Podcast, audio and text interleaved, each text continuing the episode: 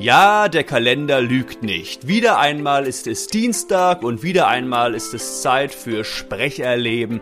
Mach dein Sprechen zum Erlebnis. Ich freue mich wie immer, dass ihr eingeschaltet habt und meiner Stimme lauscht und obwohl Sommer ist und wir es draußen schön warm haben, sitze ich bei mir in meinem dunklen Kämmerlein, um für euch diesen Podcast aufzunehmen. Da seht ihr mal, wie wichtig ihr mir seid. Heute wird es besonders interessant zugehen, fast noch interessanter als sonst, falls das denn überhaupt möglich ist. Eigentlich geht das ja nicht, dass eine Episode meines Podcasts noch interessanter ist als die anderen, aber was soll's.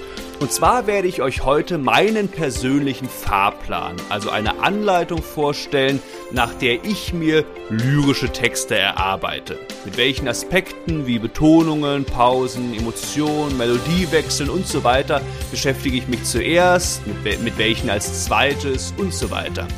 Und welche Fragen versuche ich mir durch eine genaue Analyse des Gedichts zu beantworten, um mir den Text schrittweise immer mehr zu eigen zu machen und ihn schließlich möglichst intensiv, lebendig und berührend vor einer Zuhörerschaft zu sprechen. Das alles erfahrt ihr in der heutigen Episode. Ihr dürft gespannt sein und jetzt lasst uns starten.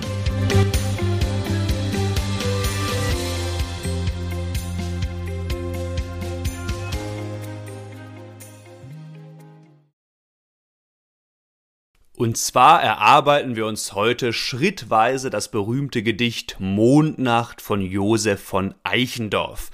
Ein Gedicht, was gar nicht mal so einfach zu sprechen ist, aber ich dachte mir, wir nehmen uns gleich mal ein etwas schwereres Gedicht vor, damit ihr danach dann wirklich mit allen Wassern gewaschen seid, vor allem wenn ihr euch dann auch selbst etwas leichtere Gedichte erarbeitet. Ich werde das Gedicht erstmal gleich zu Beginn kurz vorlesen und dann geht es auch schon ans Werk. Womit beschäftigen wir uns zuerst? Was sollten wir als erstes für uns abklären? Und was sind dann die weiteren Schritte im Hinblick auf Betonungen, Pausen, Emotionen, mögliche Tempowechsel und so weiter? Damit wir uns das Gedicht nach und nach immer mehr zu eigen machen, um im Endeffekt möglichst intensiv, lebendig und ja, auch berührend zu sprechen, denn das ist ja unser Ziel als Sprechkünstler, als Sprechkünstlerin, unser Publikum in fremde Welten zu entführen, um es künstlerisch zu berühren. Und damit ihr meine Ausführung gleich auch besser nachvollziehen könnt, habe ich euch das Gedicht in die Episodenbeschreibung gestellt. Schaut da dann gerne rauf, während ihr mir zuhört. Vielleicht könnt ihr das Gedicht aber auch sowieso auswendig. Es würde mich bei seiner Berühmtheit nicht wundern. Und noch ein letzter Punkt vorneweg. Gerade im Hinblick auf Melodie, Dynamik und Tempowechsel oder auch Pausen gibt es natürlich einige künstlerische Freiheiten. Ihr müsst also nicht unbedingt beispielsweise genau an der Stelle eine Pause oder einen Tempowechsel einbauen, an dem ich vielleicht nachher eine einbaue. Umgekehrt könnt ihr natürlich auch gerne Tempowechsel einbauen, wenn ich mich dazu entschließe, an einer bestimmten Stelle mit meiner Stimme im gleichbleibenden Tempo zu bleiben. Schaut einfach, was für euch persönlich am meisten Sinn macht, wann ihr das Gefühl habt, dem Text mit eurem Sprechen am ehesten gerecht zu werden, am ehesten intensiv in den Text einzutauchen. Zwar sind einige Aspekte, wie beispielsweise sinnvolle Betonungen innerhalb eines Verses, wie ich finde, fest vorgegeben. Da gibt's dann eigentlich fast immer ein klares richtig oder falsch und daher sollten manche Betonungen von uns als Sprecher auch eingehalten werden. Und auch manche Emotionen sind, wenn wir uns genauer mit dem jeweiligen Text beschäftigen, sicher angebrachter als andere Emotionen. Aber natürlich gibt es nicht das eine richtige Textsprechen. Wir haben als Künstler, als Künstlerin viele interpretatorische Freiheiten. Auch Sänger haben beispielsweise bei Kunstliedern ja viele verschiedene Möglichkeiten, um diese kunstvoll und intensiv vorzutragen. Und auch wenn das Grundziel immer gleich bleiben sollte, nämlich das Publikum zu fesseln und zu berühren, gibt es natürlich viele verschiedene Wege, um dieses Ziel zu erreichen. Ich mache euch gleich dann verschiedene Vorschläge, wie ich persönlich das Gedicht an den jeweiligen Stellen sprechen könnte und ihr könnt dann einfach schauen, ob für euch diese Vorschläge Sinn machen oder ihr an manchen Stellen vielleicht auch etwas anders vorgehen würdet, was selbstverständlich erlaubt ist. Nun lasst uns aber endlich starten.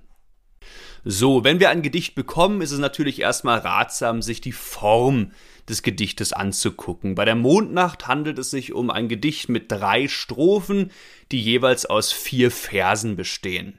Und dann sollten wir uns das Gedicht erst einmal durchlesen, um zu erfahren, worum geht es denn überhaupt. Genau das werde ich jetzt auch tun. Ich werde das Gedicht jetzt mal laut vorlesen, natürlich noch nicht sprechkünstlerisch, das erarbeiten wir uns dann ja Schritt für Schritt, sondern erstmal nur runterrattern, damit wir den Inhalt verstehen. Worum geht es?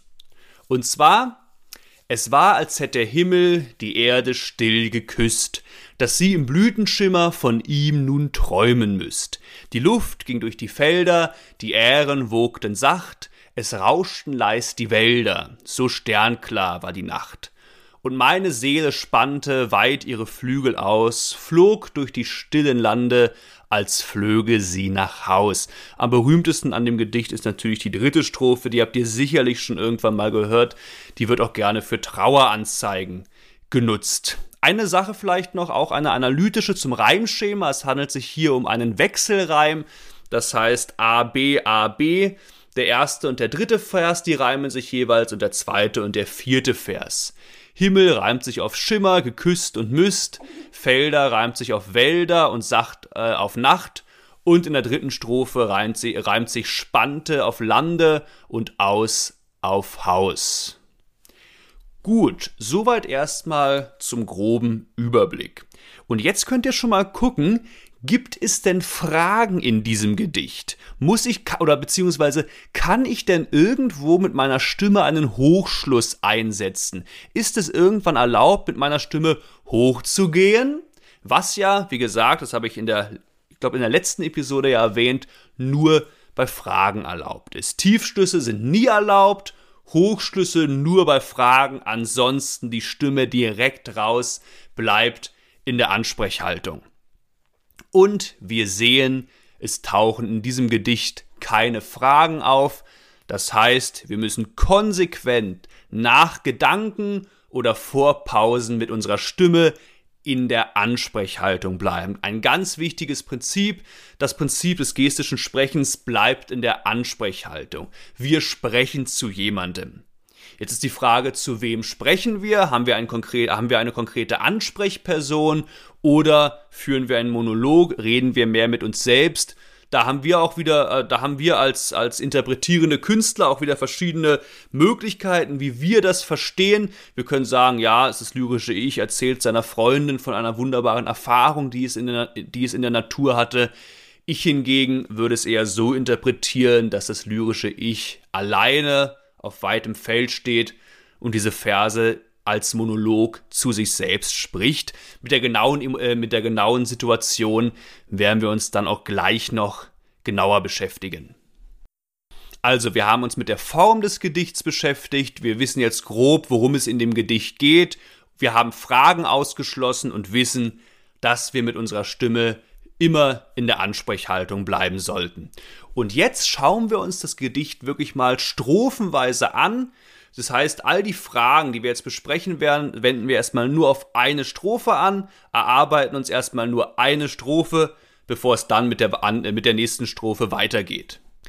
Das heißt, wir beschäftigen uns jetzt erstmal nur mit der Strophe. Es war, als hätte der Himmel die Erde still geküsst, dass sie im Blütenschimmer von ihm nun träumen müsst. Und als nächstes versuchen wir uns die Frage zu beantworten, von wo bis wo gehen die Gedanken, gehen die Sinnschritte. Ihr wisst, es ist ganz wichtig für Betonungen, für Pausen, für den Denksprechprozess, sich erstmal klar zu machen, von wo bis wo gehen denn die Gedanken. Und wenn wir uns da jetzt die erste Strophe angucken, sehen wir, die erste Strophe besteht aus zwei Gedanken. Erster Gedanke, es war, als hätte der Himmel die Erde still geküsst geküsst, da ist das Verb, das ist mein Sinnschritt. Das heißt, die ersten beiden Verse bilden einen Gedanken und der zweite Gedanke, dass sie im Blütenschimmer von ihm nun träumen müsst. Das ist mein zweiter Gedanke. Und als nächstes schauen wir, wo innerhalb dieser beiden Gedanken unsere Hauptbetonungen liegen. Welche Wörter möchte ich mit einer Hauptbetonung versehen und wo kann ich eventuell eine kleine Nebenbetonung einbauen, die dann natürlich, erinnert euch an die Betonungsregeln, vor der Hauptbetonung kommt. Also, wir schauen uns jetzt den ersten Gedanken an. Es war, als hätte der Himmel die Erde still geküsst. Und ich würde sagen, im Deutschen liegen ja Hauptbetonungen gerne am Ende. Wenn ich das jetzt so erzählen würde, oh, pass auf, es war, als hätte der Himmel die Erde still geküsst. Ich würde eine sanfte Hauptbetonung auf geküsst machen und das Wort Himmel würde ich mit einer Nebenbetonung versehen. Also es war, als hätte der Himmel da, die Stimme setzt sich sanft auf den Himmel, bleibt in der Schwebe und dann die Erde still geküsst. Da ist dann die Hauptbetonung viel, viel mehr macht meines Erachtens nicht Sinn. Wir sollten natürlich nicht zu viel betonen. Es war, als hätte der Himmel die Erde still geküsst. Und auch Erde würde ich nicht unbedingt betonen, vielleicht mit einer Nebenbetonung der Himmel, die Erde still geküsst, fände ich aber auch zu viel. Hier geht es wirklich darum, dass der Himmel etwas geküsst hat, in dem Fall die Erde. Versteht mich nicht falsch, das Wort Erde ist natürlich auch wichtig, sollte nicht irgendwie verschluckt werden, aber ich würde es in dem Fall nicht unbedingt mit einer äh, Betonung versehen, sondern darauf vertrauen, dass der Zuhörer das Wort Erde auch gut versteht, wenn ich es nicht extra betone. Das heißt, wir haben unsere Gedanken klar und wir wissen jetzt auch schon die Betonungen für den ersten Gedanken. So, Gucken wir uns den zweiten Gedanken an, also was sind da die Betonungen, dass sie im Blütenschimmer von ihm nun träumen müsst. Ich würde hier nach dem ähnlichen Prinzip äh, vorgehen. Eine Nebenbetonung auf Blütenschimmer, dass sie im Blütenschimmer, die Stimme bleibt schön in der Schwebe und dann, was müsste die Erde machen, von ihm nun träumen müsst. Das Träumen steht hier im Vordergrund. Wir wollen träumen. Auch hier passt das wieder zu der Regel. Im Deutschen sind die Schwerpunkte gerne am Ende, also betone ich träumen.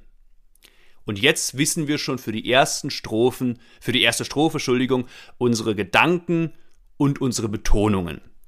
Und jetzt kommt ein weiterer sehr interessanter Punkt, dem wir uns, dem wir uns als nächstes zuwenden sollten wo bieten sich denn hier Pausen an und wo Zeilensprünge. Zeilensprünge, das französische Wort ist Enjambement, gibt es in Gedichten hin und wieder. Das ist dann wirklich, wenn, wenn äh, ich keine Pause nach Versen mache, sondern die Verse wirklich straight hintereinander wegspreche, ähnlich wie beim Prosatext. Da muss ich ja auch viele Wörter straight hintereinander wegsprechen und bei Gedichten gibt es dann sogenannte Zeilensprünge, wo ich also keine Pause nach dem Vers mache, sondern straight nach vorne weiterspreche. Also nicht Markt und Straßen stehen verlassen, Pause, nächster Vers, stiller leuchtet jedes Haus, sondern Markt und Straßen stehen verlassen, stiller leuchtet jedes Haus. Das wäre ein Zeilensprung. Wäre die Frage, ob das Sinn machen würde an der Stelle. Aber das jetzt, äh, das jetzt erstmal nur als Beispiel für einen, für einen Zeilensprung. So. Und ich habe ja gesagt, die Regel bei Pausen ist, innerhalb von Gedanken wirklich lieber straight durchsprechen. Man kann auch mal Zwischengedankenpausen machen, aber in der Regel innerhalb von Gedanken straight durchsprechen. Das heißt, wenn ihr jetzt sprechen würdet, es war, als hätte der Himmel die Erde still geküsst. Gedanke 1. Jetzt würde ich auf jeden Fall eine Pause machen, denn jetzt müssen wir wieder denken, jetzt müssen wir einen Vergleich ziehen, jetzt äh, müssen wir wirklich im Denken bleiben und diesen neuen Gedanken für uns fassen. Das heißt, auf jeden Fall eine Pause nach geküsst machen, denkt den neuen Gedanken und dann erst den zweiten Gedanken sprechen, dass sie im Blütenschimmer von ihm nun träumen müsst. Wenn ihr so sprecht, wenn ihr also innerhalb dieser beiden Gedanken, aus, der, aus denen ja die erste Strophe besteht, straight durchsprechen wollt und nur eine Pause macht nach geküsst, da bitte auf jeden Fall eine machen, dann ist das vollkommen in Ordnung. Da gibt's nichts gegen einzuwenden, wenn meine Schüler, wenn meine Schülerinnen so sprechen würden, kein Problem. So, ich persönlich würde mich jetzt aber dann doch dazu, dazu entscheiden, eine Spannungspause, also eine Pause innerhalb der Gedanken einzubauen, nämlich am jeweiligen, am jeweiligen Ende vom ersten und vom dritten Vers. Und das tue ich aus drei Gründen. Erstens werde ich damit der Form des Gedichtes mehr gerecht. Eichendorff hat bewusst nach Himmel äh, den Vers beendet um dann den neuen Vers zu schreiben. Das heißt, er hat hier fast schon suggeriert, dass wir als Sprecher sehr gerne eine Pause machen können. Das wäre der erste Grund. Wenn ich nach Himmel eine kurze Spannungspause mache, bleibe ich äh, der Form gerecht. Zweitens, ich verstärke dadurch noch den Denksprechprozess, weil ich wirklich mir innerhalb meines Gedankens nochmal kurz Zeit nehme, um nochmal intensiver zu denken. Also nicht, es war, als hätte der Himmel die Erde still geküsst, das wäre auch in Ordnung, aber ich mache nach Himmel eine Pause. Es war, als hätte der Himmel, ja, wie war das eigentlich? Ich mache eine Pause, um noch einen intensiveren Denksprechprozess hinzubekommen. Die Erde still geküsst. Das wäre der zweite Grund, also ich werde der Form des Gedichts gerecht, ich intensiviere meinen Denksprechprozess und dritter Grund ist, dass ich tatsächlich, das heißt ja nicht umsonst Spannungspause, vielleicht auch so ein bisschen, ein ganz kleines bisschen auch Spannung erzeuge. Dass ich nämlich inner den Gedanken kurz unterbreche, als hätte der Himmel und vielleicht den, den Zuhörer dazu bringe, dass er denkt, ja was denn, ja was denn, was hat der, was hat der Himmel denn gemacht? Und dann kommt erst meine Antwort, die Erde still geküsst. Also ist meiner Meinung nach hier wirklich eine Spannungspause innerhalb des Gedanken, innerhalb des Gedankens aus diesen drei Gründen wirklich angebracht. Es war, als hätte der Himmel, Pause, die Erde still geküsst. Und genau dasselbe gilt auch für Vers 3 und für Vers 4, es ist kein Problem, wenn ihr durchsprecht, dass sie im Blütenschimmer von ihm nun träumen müssen. Es ist ein Gedanke, sprecht ruhig durch, dann habt ihr auch weniger Probleme damit in der Ansprechhaltung zu bleiben, dann müsst ihr nur nach müsst in der Ansprechhaltung bleiben und nicht auch zusätzlich nach Blütenschimmer. Wenn ihr aber schon etwas, ähm, äh, etwas fortgeschrittener seid, dann macht auch hier gerne eine Spannungspause nach Blütenschimmer. Aus denselben Gründen. Ihr werdet der Form des Gedichts gerecht, Ihr intensiviert euren Denksprechprozess, dass Sie im Blütenschimmer denken, denken, denken. Ich brauche eine kurze Pause, die muss ja nicht mega lang sein. Und dann erst von ihm nun träumen müsst. Und dritter Aspekt, auch hier könnt ihr etwas Spannung erzeugen, dass Sie im Blütenschimmer Spannung bleibt, es entsteht ein kleiner Cliffhanger, der Zuhörer denkt sich, ja was denn, ja was denn, ja was denn, von ihm nun träumen müsst. Dann, das, dann kommt die Antwort. Das wären also unsere ersten Schritte. Betonungen haben wir geklärt. Schaut immer, wie würdet ihr in der Spontansprache die Sätze sagen. Da werdet ihr wahrscheinlich nicht sagen, es war, als hätte der Himmel die Erde still geküsst. Nein, der Himmel hat die Erde geküsst. Und wir haben uns jetzt auch schon darauf geeinigt, dass wir entweder durchsprechen die Gedanken oder nach jedem Vers Pausen machen. Und jetzt können wir schon mal gucken, auch da haben wir jetzt zwei Optionen bezüglich Tempo, Dynamik und Melodiewechseln. Wenn ihr noch nicht so geübt seid, dann nehmt ruhig einen Bleistift und guckt, wo bieten sich innerhalb dieser ersten Strophe Tempo, Dynamik und Melodiewechsel an. Und wenn ihr dann eine Stelle gefunden habt, wo das gut möglich ist, zeichnet euch das ruhig ein. Eine andere Möglichkeit besteht darin, dass ihr euch diesbezüglich auf den Denksprechprozess verlasst und guckt, okay, wenn ich gleich mir die Situation, was wir auch gleich machen werde, werden, wenn ich mir gleich die Situation genau ansehe und dann weiß, okay, in welchen Emotionen bin ich und dann wirklich jeden Gedanken denke und, und voll und ganz in der Situation drin bin, dann vertraue ich darauf, dass Tempo, Dynamik und Melodiewechsel schon von selbst kommen. Da habt ihr die Wahl. Ich persönlich aber wenn, angenommen, ich würde mir jetzt auch gern mit einem Bleistift diese Sachen einzeichnen, wenn ich mir die Strophe ansehe, es ist eine sehr ruhige Atmosphäre, das lyrische Ich steht auf einem Feld, ähm, ist, ist in sich gefangen, ist emotional. Da bieten sich meiner Meinung nach jetzt bezüglich der ersten Strophe keine großen Tempo oder Dynamik und auch keine großen Melodiewechsel an. Ich würde jetzt nicht irgendwie sagen, es war, als hätte der Himmel die Erde still geküsst, plötzlich lauter werden. Oder plötzlich, es war, als hätte der Himmel die Erde still geküsst, plötzlich schneller werden. Und klar, ich soll auch nicht monoton sprechen, es war, als hätte der Himmel die Erde still geküsst, aber so explizite Melodiewechsel, wo ich mal den Blütenschimmer, braucht es in der ersten Strophe auch nicht. Also würde ich jetzt hier darauf vertrauen, ich denke gleich die Gedanken, ich bin im Denksprechprozess und wenn dann kleine Dynamik oder Melodiewechsel kommen von alleine, ist das wunderbar, aber ich muss sie mir jetzt nicht extra einzeichnen. So, das heißt, wir sind jetzt etwas analytischer vorgegangen, haben uns mit Betonungen, Pausen und diesen Tempo, Dynamik und Melodiewechseln beschäftigt. Und jetzt schauen wir uns endlich an, in welcher Situation sind wir denn hier in der ersten Strophe. Ich habe ja schon gesagt, entweder seid ihr zu Hause und erzählt eurer Freundin, eurem Freund, was euch widerfahren ist, oder ihr seid gleich wirklich auf dem Feld. Auch da könnt ihr gucken, mit welcher Situation könnt ihr mehr anfangen. Eichendorf hat hier keine, es ist ja kein Drama, wo er sagt, Peter stand auf dem Feld. Eichendorf hat hier keine äh, näheren Angaben gemacht. Ihr seid da künstlerisch frei. Ich für meine Begriffe würde sagen, das lyrische Ich steht auf einem Feld. Es ist Nachmittag, Abend, es ist leicht dunkel, es schaut in den Himmel und ist von diesem Naturschauspiel, von dieser wunderbaren Naturlandschaft sehr ergriffen. Das ist die Situation, in der sich das lyrische Ich befindet. Und ich habe es schon angesprochen, wir müssen die Situation abklären und danach gucken, welche Emotionen entspringen daraus. Und ich würde sagen, eine leichte Rührung, eine Ergriffenheit, eine ein, ein, eine Stille, ein Ruhen in sich selbst, ja auch eine Zufriedenheit. Ah ja, hier bin ich jetzt, alles ist schön. Eine ergriffene, emotionale Ruhe. Das ist die Emotion, mit dem ich diese ersten vier Verse unterlegen würde. Das heißt, wir haben uns jetzt einmal äh, analytisch genähert, erstmal nur geguckt, Tempowechsel, ähm, Betonungen, Pausen. Und jetzt gehen wir über die Situation auf die emotionale Ebene und als letzten Schritt, bevor ich dann mal die erste Strophe gleich komplett sprechen würde, können wir jetzt noch gucken, ob, ob uns vielleicht gestische, also körperliche Gesten für die handlungsgebenden Verben einfallen. Erinnert euch an die Technik, die ich euch vorgestellt habe fürs gestische Sprechen, die euch hilft, noch in klarere Emotionen zu kommen, die euch hilft, eure Gedanken noch klarer voneinander abzusetzen. Deswegen das erste Verb, was hier kommt, ist war, also die Vergangenheitsform von sein ein Hilfsverb sein haben, sind ja die Hilfsverben, die eignen sich nicht so gut. Ich würde hier beim, das, also das erste handlungsgebende Verb ist wirklich das Wort geküsst. Überlegt euch eine Geste für das Wort küssen.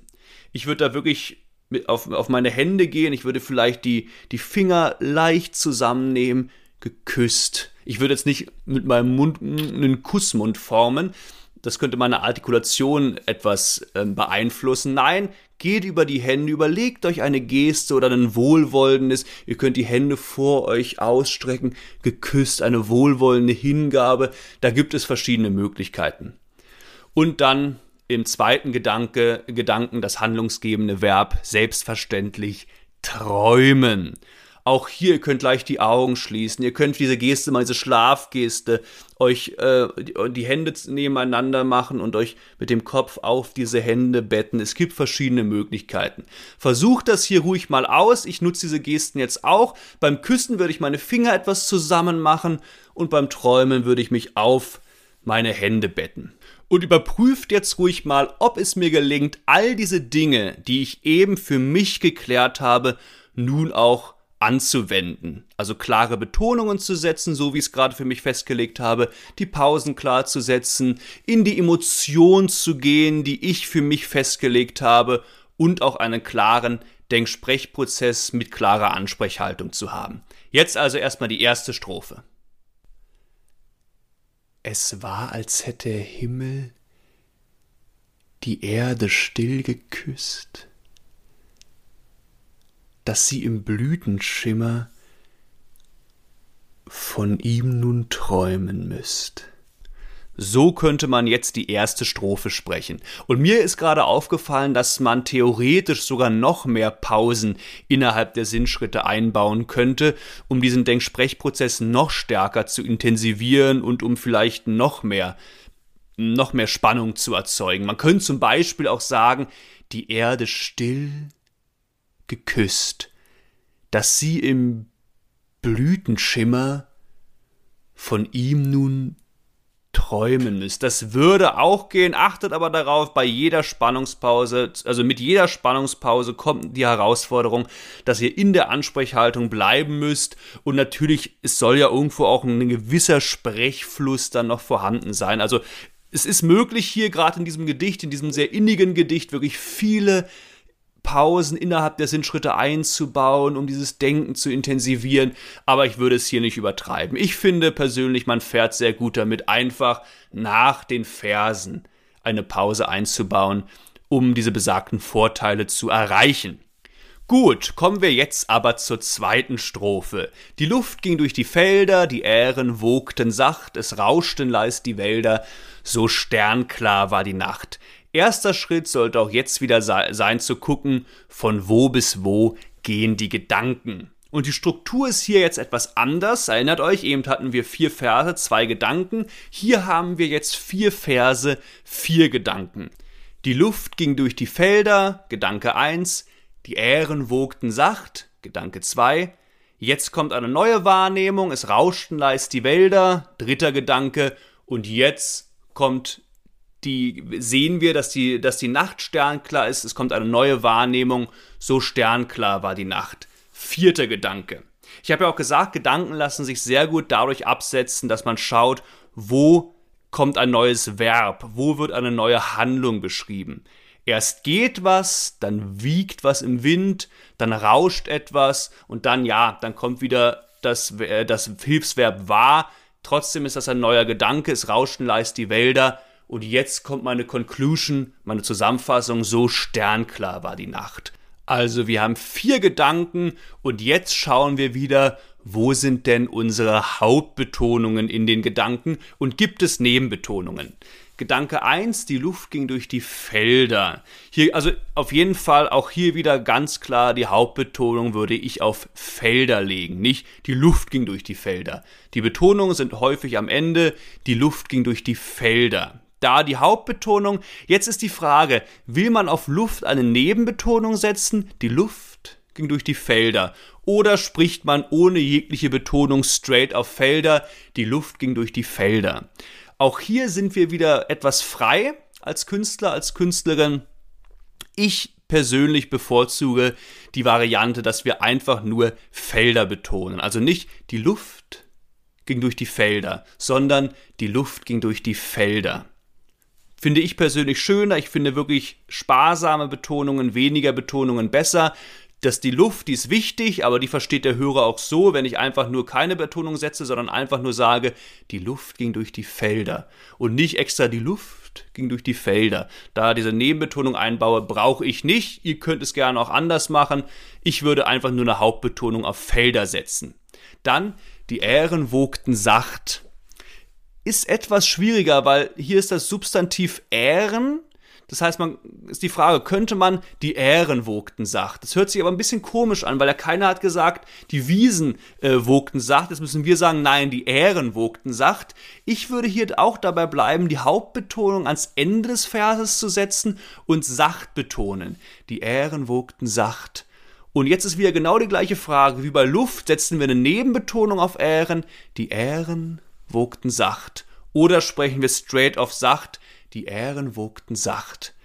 Auch hier entscheide ich mich jetzt für die Variante, einfach nur eine Hauptbetonung auf sacht zu setzen. Die Ähren sind wichtig, aber der Hörer versteht sie auch, ohne dass wir sie extra mit einer Nebenbetonung versehen.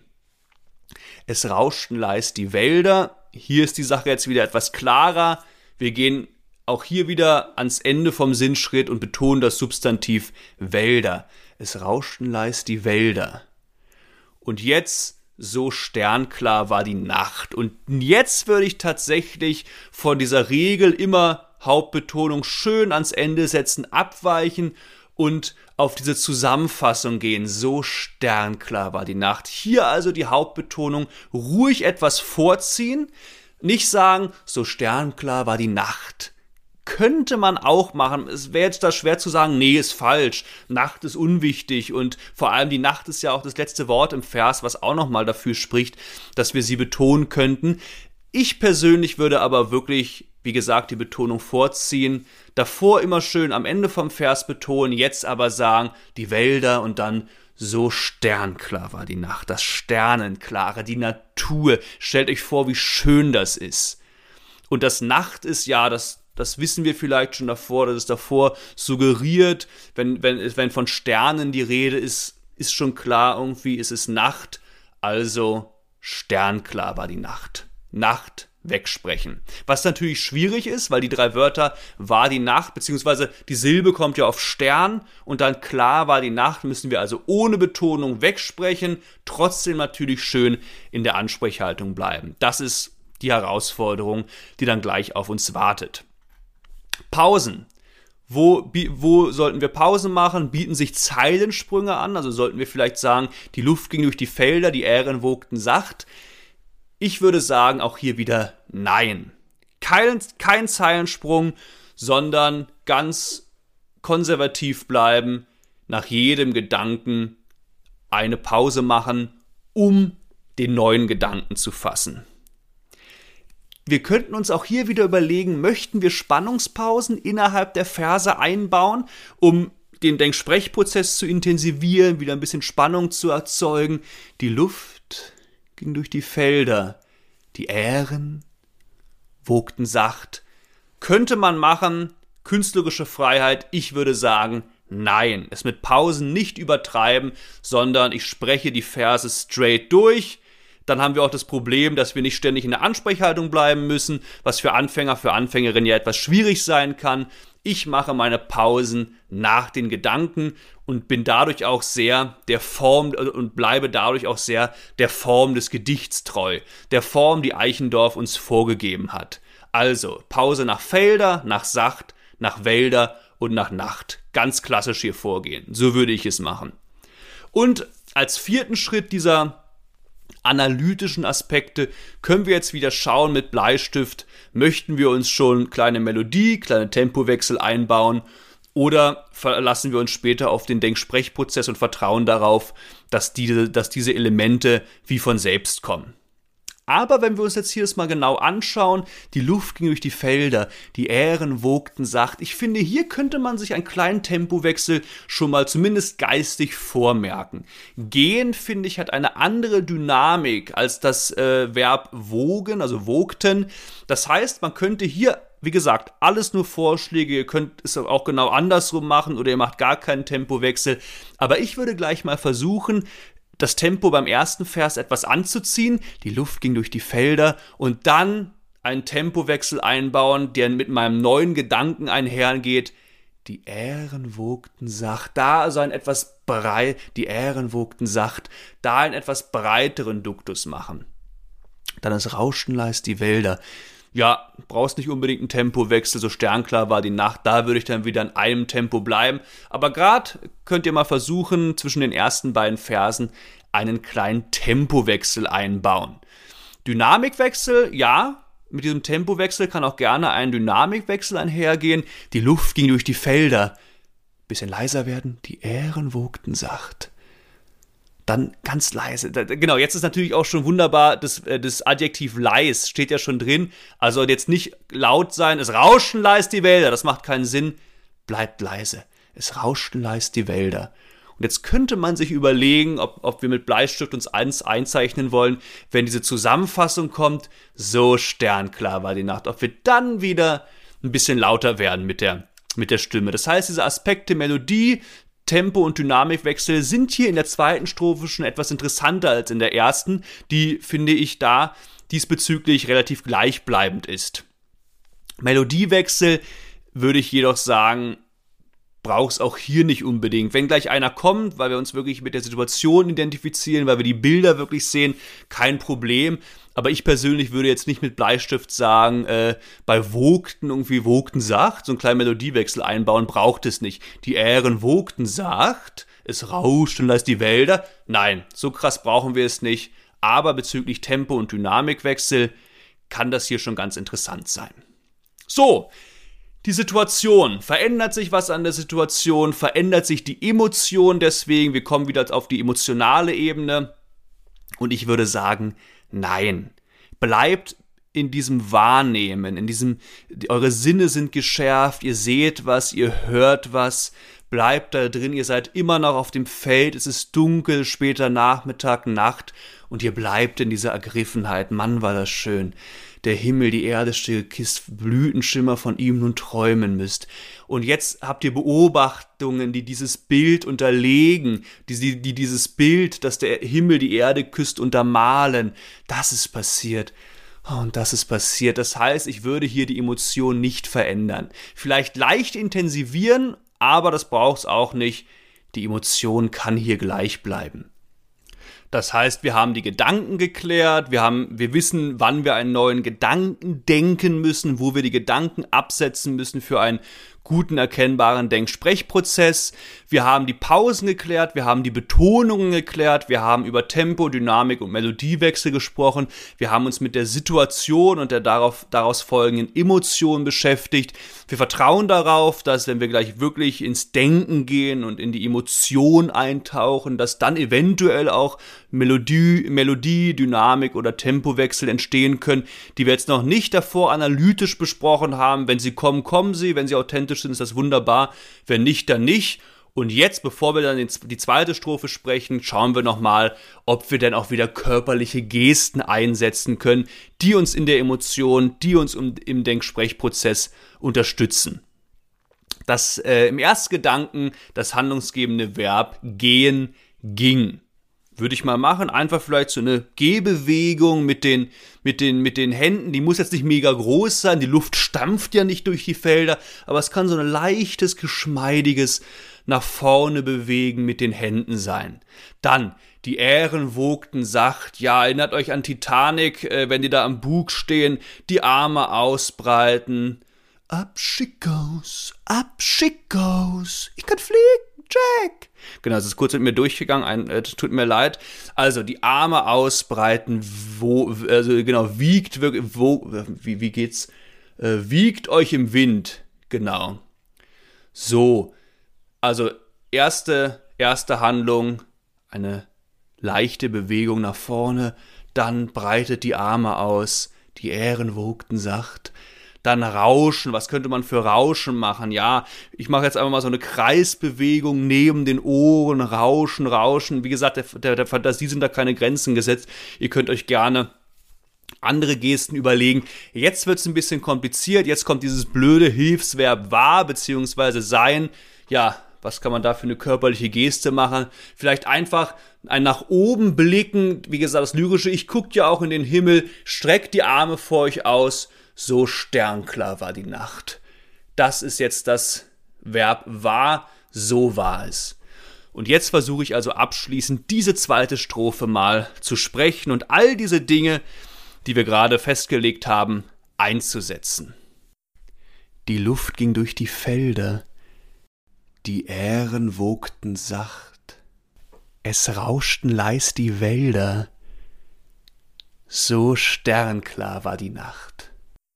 Und mir ist gerade auch nochmal wirklich aufgefallen, wie schwierig es wirklich ist, gerade bei so romantischen Gedichten, die ein klares Metrum haben, de düm, de düm, de düm, wie schwierig es da ist, wirklich klar auf die Betonungen zu gehen, die man sich vorgenommen hat.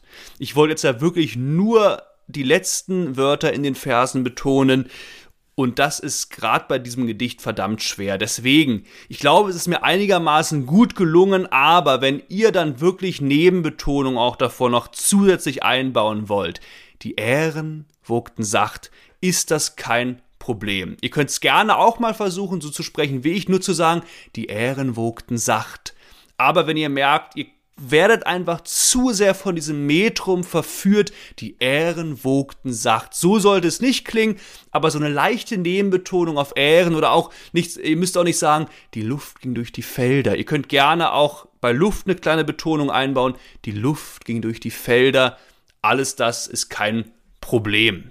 Wie auch in der ersten Strophe ist hier außerdem möglich, nochmal zusätzliche Pausen innerhalb der Sinnschritte einzubauen, gerade um auch diesen Denksprechprozess nochmal zu intensivieren. Ihr könnt also meine Version präferieren und sagen, die Luft ging durch die Felder, die Ähren wogten sacht. Ihr könnt aber auch mal versuchen, aber das ist schwieriger, weil ihr hier dann mehr Herausforderungen habt, in der Ansprechhaltung zu bleiben. Ihr könnt aber auch mal versuchen zu sprechen, die Luft ging durch die Felder, die Ähren wogten sacht. Nur aufpassen, dass es nicht zu übertrieben klingt. Zu viele Pausen können dann auch bewirken, dass der Zuhörer sich denkt, ja, jetzt sprech mal ein bisschen fließender. Aber es ist durchaus an manchen Stellen möglich. Wie gesagt, viele Wege führen nach Rom. Und jetzt kommen wir zur berühmt-berüchtigten dritten Strophe. Und meine Seele spannte weit ihre Flügel aus, flog durch die stillen Lande, als flöge sie nach Haus. Erster Schritt wieder, von wo bis wo gehen in dieser Strophe die Gedanken. Und der erste Gedanke dieser dritten Strophe lautet, und meine Seele spannte weit ihre Flügel aus. Dann kommt der nächste Gedanke, flog durch die stillen Lande. Und schließlich der dritte Gedanke, als flöge sie nach Haus. Das heißt, Gedanke 2 hat dieses Verb fliegen, flog durch die stillen Lande und Gedanke 3 hat es theoretisch wieder, wenn auch in einer anderen grammatikalischen Form, als flöge sie nach Haus. Das heißt, die dritte Strophe besteht nicht aus zwei Gedanken, besteht nicht aus vier Gedanken, sondern besteht aus drei Gedanken. Das ist wieder der erste Schritt dieser analytischen Ebene, sich die Gedanken klar zu machen. Und wir kommen zum zweiten Schritt und müssen jetzt gucken, wo wir denn und wie wir denn unsere Betonungen setzen wollen. Und das ist hier jetzt etwas komplizierter an dieser Stelle. Es gibt bei Betonungen immer verschiedene Möglichkeiten und die ersten Wörter, die hier klar auffallen, sind Seele und Flügel. Das sind die Substantive und meine Seele spannte weit ihre Flügel aus. Das könnte man tatsächlich so betonen und meine Seele spannte weit ihre Flügel aus. Ich persönlich würde aber etwas anders vorgehen. Es ist ein romantisches Gedicht, aus dem 19. Jahrhundert. Ich würde wirklich hier voraussetzen, dass wir, dass wir Menschen, beziehungsweise, beziehungsweise, dass das lyrische Ich denkt, dass wir eine Seele haben. Deswegen finde ich interessanter hier an dieser Stelle zu schauen, was genau macht die Seele. Und deswegen würde ich nicht betonen, meine Seele spannte weit ihre Flügel aus, sondern eher gucken, okay, was tut die Seele und eher so betonen, und meine Seele spannte weit ihre Flügel aus. Das ist hier jetzt wirklich, dass die Seele weit, ich habe Weite, ich bin im Einklang mit mir und der Natur. Das sind jetzt die inhaltlichen Punkte, die ich vor allem hervorheben will. Seele ist wichtig, aber bekommt der Zuhörer auch mit, ohne dass ich es betone und auch, dass sie ihre Flügel ausstreckt, bekommt der Zuhörer mit. Ich würde also eine Nebenbetonung auf spannte machen. Was tut sie? Spannte und dann kommt die Hauptbetonung, sie spannte weit ihre Flügel aus. In dieser, in dieser, mit dieser Hauptbetonung kann ich auch noch mal, habe ich auch noch mal die Chance, in klare Emotionen zu gehen. Meine Seele ist weit. Ich möchte in Einklang sein mit der Natur und ich möchte hier nicht explizit hervorheben. Übrigens, ich habe eine Seele und meine Seele spannte weit ihre Flügel aus. Ich habe eine Seele und die hat Flügel, die sie ausspannen kann. Nein, ich als lyrisches Ich setze das voraus ich bin der Meinung, in diesem Fall jetzt von diesem Gedicht aus dem 19. Jahrhundert, jeder Mensch hat eine Seele mit Flügel, die Seele verlässt den Körper, fliegt meinetwegen zu Gott, wenn wir sterben und deswegen muss ich das hier nicht nochmal so explizit hervorheben, sondern eher sagen, dass sie in diesem wunderbaren Naturpanorama ihre Flügel weit ausstreckt, um mich in die Ferne zu tragen. Also ich würde sagen, Nebenbetonung auf Spannte, Hauptbetonung auf weit. Wenn ihr nicht dieser Meinung seid und sagt, nein, ich würde Nebenbetonung auf Seele und meine Seele spannte weit ihre Flügel aus. Wie gesagt, viele Wege führen nach Rom, ihr könnt das gerne machen. Ich persönlich würde aber so vorgehen. Jetzt der dritte Gedanke flog durch die stillen Lande. Da würde ich auch wieder eine Nebenbetonung machen. Was tat die Seele? Flog. Und dann durch was flog sie? Durch die stillen Lande. Also ganz klassisch wieder vorgehen, eine Nebenbetonung vor der Hauptbetonung und dann auf Lande gehen die Hauptbetonung. Schaut immer, wie würdet ihr betonen, wenn ihr diese Geschichte, diesen, diesen Text in eurer Spontansprache äh, erzählen würdet. Würdet ihr sagen, flog durch die stillen Lande oder und sie flog durch die stillen Lande, Lande, da ist die Hauptbetonung. Und jetzt zum letzten Gedanke, Gedanken, als flöge sie nach Haus. Ja, da von flog war jetzt auch schon die Rede. Hier ganz klar, wohin ist die Seele geflogen, als flöge sie nach Haus. Ganz klar das letzte Wort im Vers, das letzte Wort des Gedichts ja sozusagen, Haus. Und ich würde hier auch keine Nebenbetonung davor setzen. Wie gesagt, von Flöge war schon die Rede und auch die Wörter als, sie und nach müssen nicht betont werden. Das macht keinen Sinn, als flöge sie nach Haus oder als flöge sie nach Haus. Nein, Letzter Gedanke ist wieder ganz klassisch, ganz konservativ. Hauptbetonung am Ende und das Haus betonen. Soweit zu den Betonungen in dieser dritten Strophe. Jetzt, wo bieten sich Pausen an, beziehungsweise wo bieten sich eventuell Zeilensprünge an? Und hier würde ich jetzt das erste Mal einen Zeilensprung, ein Enjambement einsetzen. Und zwar um diesen Gedanken, um diese beiden ersten beiden Verse auch wirklich zu einem Gedanken zusammenzufassen. Also nicht, und meine Seele spannte weit ihre Flügel aus, sondern das würde ich relativ flott hintereinander wegsprechen und meine Seele spannte weit ihre Flügel aus. Weil ich finde, hier ist jetzt wirklich eine gewisse Dynamik vorhanden. Die Seele spannt sich aus, die Seele fliegt los. Hier ist jetzt wirklich Bewegung im Gange und diese Bewegung könnten wir durch zu viele Pausen mindern und meine Seele spannte weit ihre Flügel aus. Wie gesagt, ihr könnt das gerne so machen. Ihr könnt zum Beispiel das ist definitiv erlaubt, nach Spannte eine Zäsur einbauen, um eine Spannungspause innerhalb dieses Gedankens zu basteln. Und meine Seele spannte weit ihre Flügel aus. Ich würde tatsächlich aber mal versuchen, mit einem Zeilensprung wirklich deutlich zu machen, hier handelt, hierbei handelt es sich um einen Gedanken, den ich straight nach vorne sprechen möchte, um wirklich, diese, um wirklich dieser Dynamik gerecht zu werden. Also ich würde versuchen zu sprechen und meine Seele spannte weit ihre Flügel aus und wirklich sie spannte weit die Flügel aus. Das ist ein Gedanke. Ich, ich, ich verbinde diese beiden Verse mit diesem Enjambement. Und bei Vers 3 und bei Vers 4 also bei Gedanke 3 und bei Gedanke 4 würde ich dann wieder klassisch vorgehen, also eine Pause nach dem Gedanken einbauen, um wieder ins Denken zu gehen, um den neuen Gedanken zu fassen, um diesen Vergleich wirklich zu denken. Sie flog durch die stillen Lande, denken, diesen Vergleich denken, ich lasse mir Zeit, als flöge sie nach Haus. Außerdem werde ich dadurch ja auch wieder der Form des Gedichts gerecht, das heißt, ich spreche ein Vers, mache eine Pause, sprech wieder einen neuen Vers. Also ihr habt die Wahl, nach jedem Vers entweder eine Pause zu machen oder wirklich, weil wir ja gesagt haben, dass die ersten beiden Verse ein Gedanken sind, diesen straight nach vorne zu sprechen und dann erst die, Ver die, die, die Pausen, die Gedankenpausen, die Pausen zwischen den Sinnschritten nach dem dritten und dem vierten Gedanken zu machen. Jetzt wieder die Frage. Ich habe ja gesagt, jetzt ist hier wieder eine neue Dynamik da. Jetzt geht es wirklich ab. Die Seele spannt ihre Flügel aus.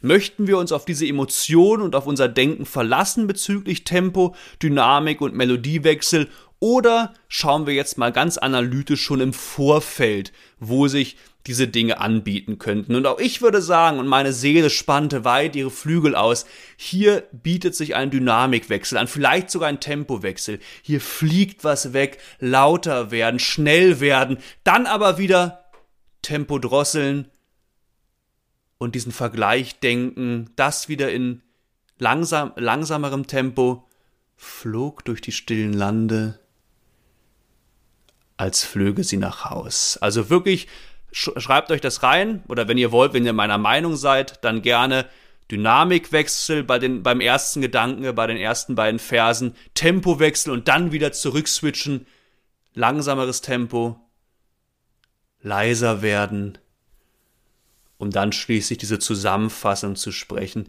diese berühmten letzten beiden Verse des Gedichts. Das wäre also jetzt unsere analytische Ebene für diese dritte Strophe. Kommen wir jetzt wieder zur Situation, zu den Emotionen. Die Situation bleibt gleich. Das ist bei dem Gedicht sowieso. Wir switchen nicht plötzlich, jetzt ist Abend, jetzt ist der nächste Tag. Wir bleiben auf dem Feld.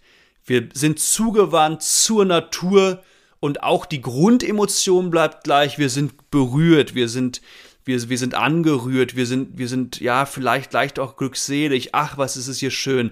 Eichendorff war für seine Naturgedichte berühmt. Die Natur umgibt uns. In der Natur finden wir das Göttliche. Ich persönlich würde nur sagen, wir versuchen diese Emotion jetzt noch etwas zu intensivieren. Davor war noch etwas, ja, wir sind im, im Denken, ah, als hätte der Himmel die Erde still geküsst. Jetzt sind wir im Wahrnehmen. Es war natürlich auch schon schön. Die Luft ging durch die Felder, die Ähren wogten sacht. Und jetzt passiert was mit unserem Innersten. Jetzt passiert was mit unserer Seele. Jetzt versuchen wir diese, diese angerührten, diese, diese Emotionen wirklich auf den Höhepunkt zu bringen und zu intensivieren. Das ist nicht einfach.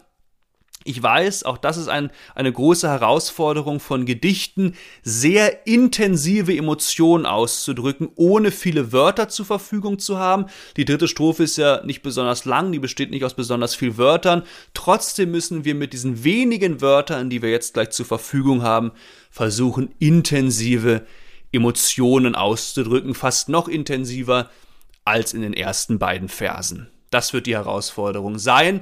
Und dabei hilft uns natürlich wieder das Prinzip aus dem gestischen Sprechen, die Anleitung, die ich euch vorgestellt habe. Also schauen wir jetzt, welche körperlichen Gesten wir machen können, um noch intensiver in die Emotionen einzusteigen und auch um unsere Gedanken noch klarer voneinander abzusetzen. Ganz klar, das handlungsgebende Verb in den ersten beiden Versen, also im ersten Gedanken, ist hier spannte. Also auch hier Titanic, Arme ausspannen, groß machen, Körperspannung, ja, ich bin in Einklang mit mir und der Welt, nehmt die Arme nach äh, nehmt die Arme raus.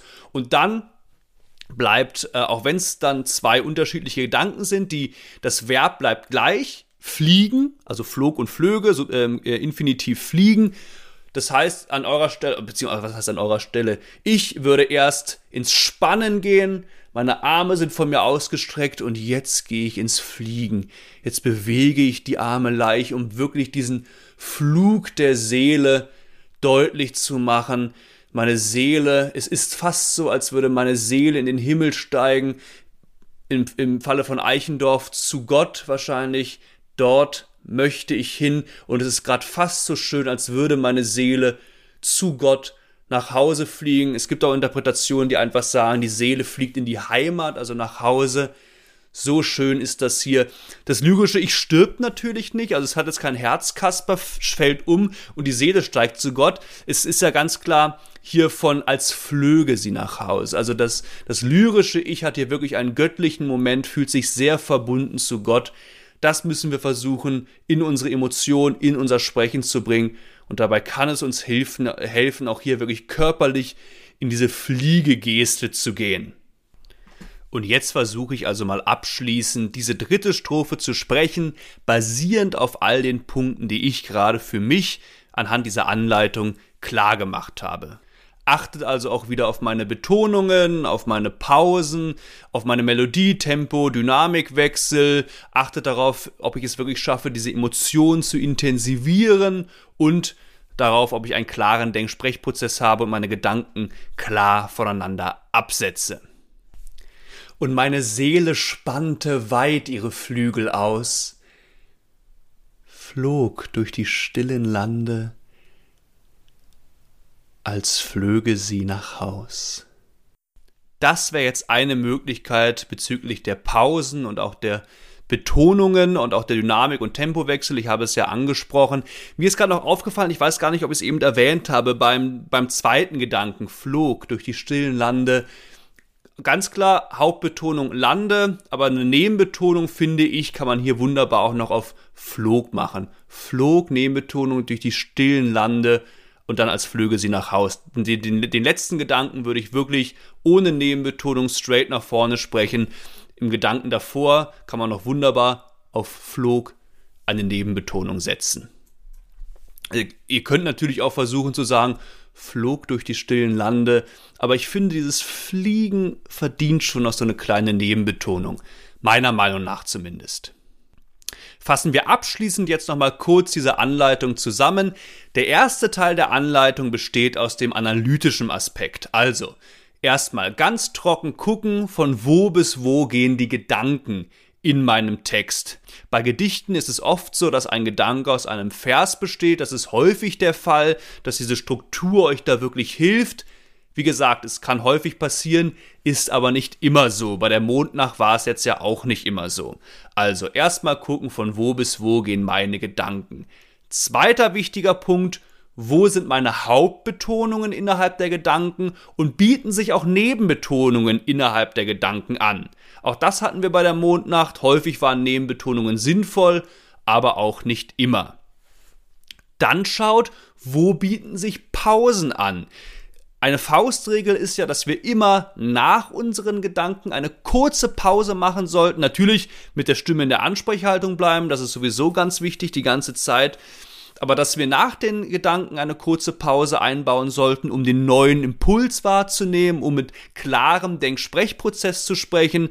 Das heißt, da könnt ihr euch wirklich daran halten, immer nach den Gedanken eine kurze Pause machen. Schaut aber auch wirklich, wo sich eventuell Spannungspausen innerhalb der Gedanken anbieten um die Emotionen zu intensivieren, um vor allem und vor allem um den Denksprechprozess zu intensivieren. Also mal einfach den Gedanken durchsprechen, straight nach vorne, hin und wieder vielleicht aber auch mal eine kleine Spannungspause einzubauen. Nicht zuletzt, um natürlich auch, wie der Name schon sagt, Spannung zu erzeugen. Und dann kommt der vierte Schritt dieser analytischen Ebene.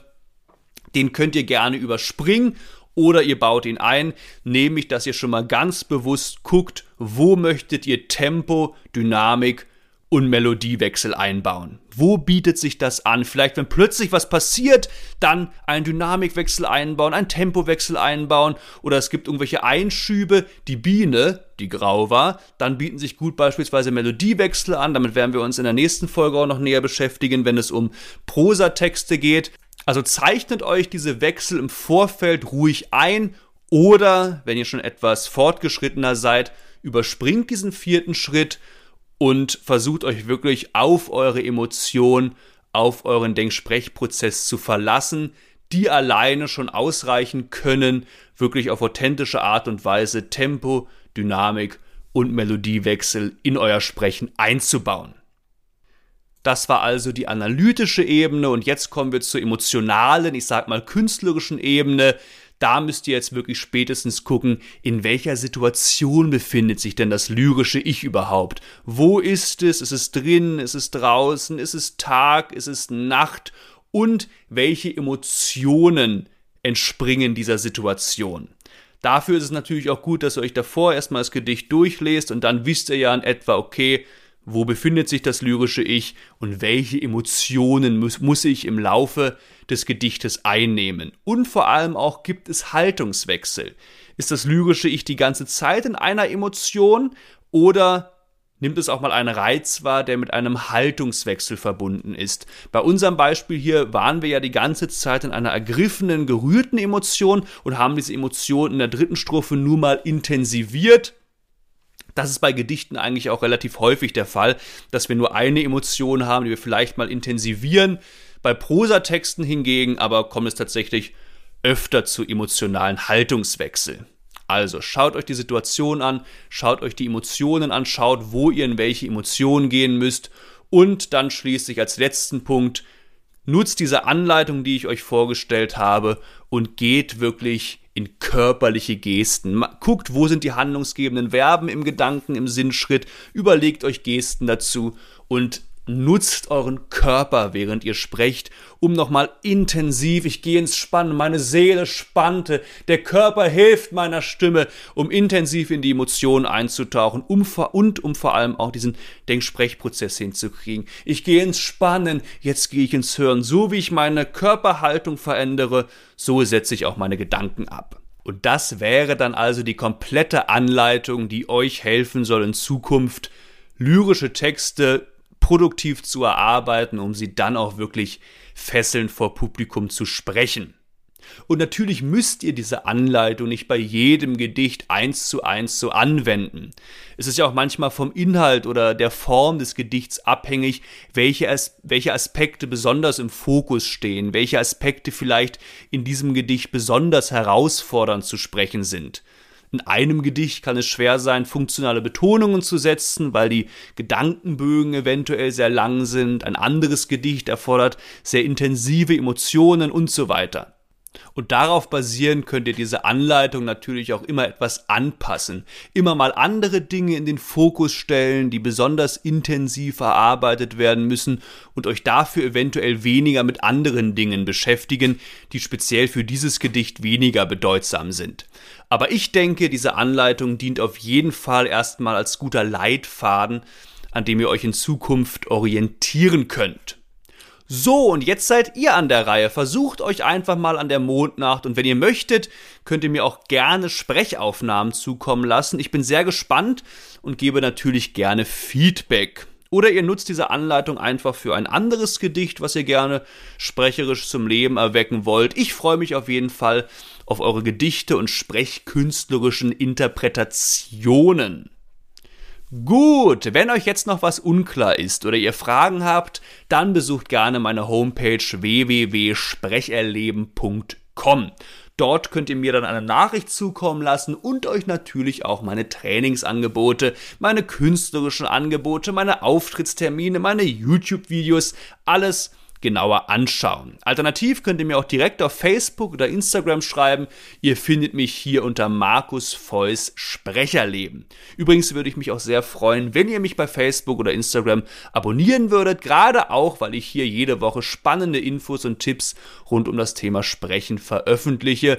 Und wenn ihr euch die dann noch zusätzlich zu Gemüte führt, dann ist das die perfekte Ergänzung zu diesem Podcast und sorgt dafür, dass ihr noch schneller euer Sprechen wirklich zum Erlebnis machen könnt. Und es gibt auch noch eine dritte Möglichkeit, zu mir Kontakt aufzunehmen, nämlich indem ihr mir einfach eine E-Mail schreibt. Meine E-Mail-Adresse lautet markusfeuss.aol.com und natürlich habe ich in der Episodenbeschreibung wie immer all diese Infos nochmal für euch zusammengefasst.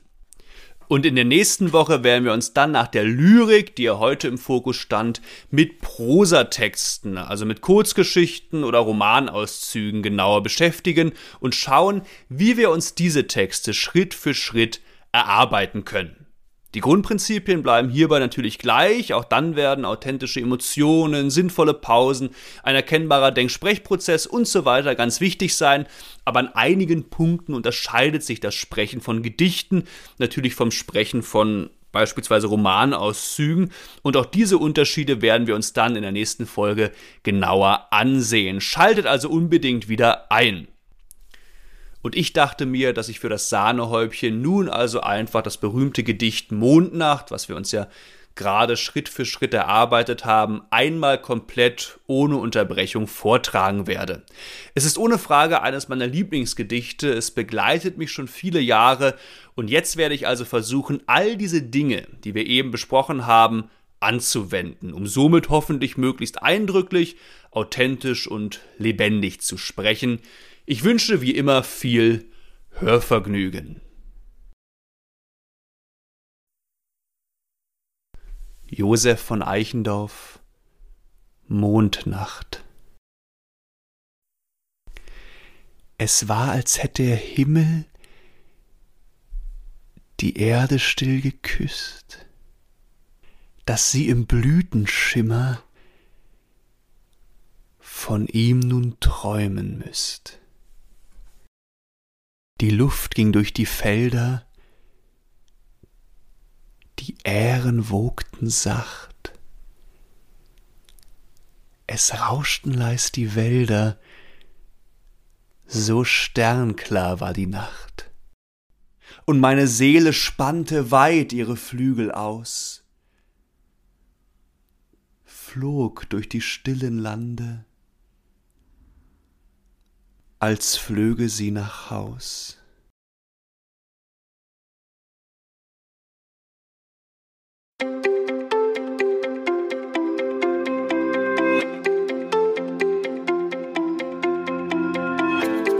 Und schon wieder sind wir am Ende einer Episode angelangt. Ich hoffe, das Erarbeiten der Mondnacht hat euch Spaß gemacht und ich wäre natürlich sehr froh, wenn diese Anleitung euch in Zukunft tatkräftig beim Erarbeiten von lyrischen Texten unterstützen würde. Gehabt euch wohl, arbeitet weiterhin fleißig an eurem Sprechen und dann werdet ihr schon bald jedes Publikum in den Band ziehen. Bis nächste Woche also, es grüßt euch euer Markus.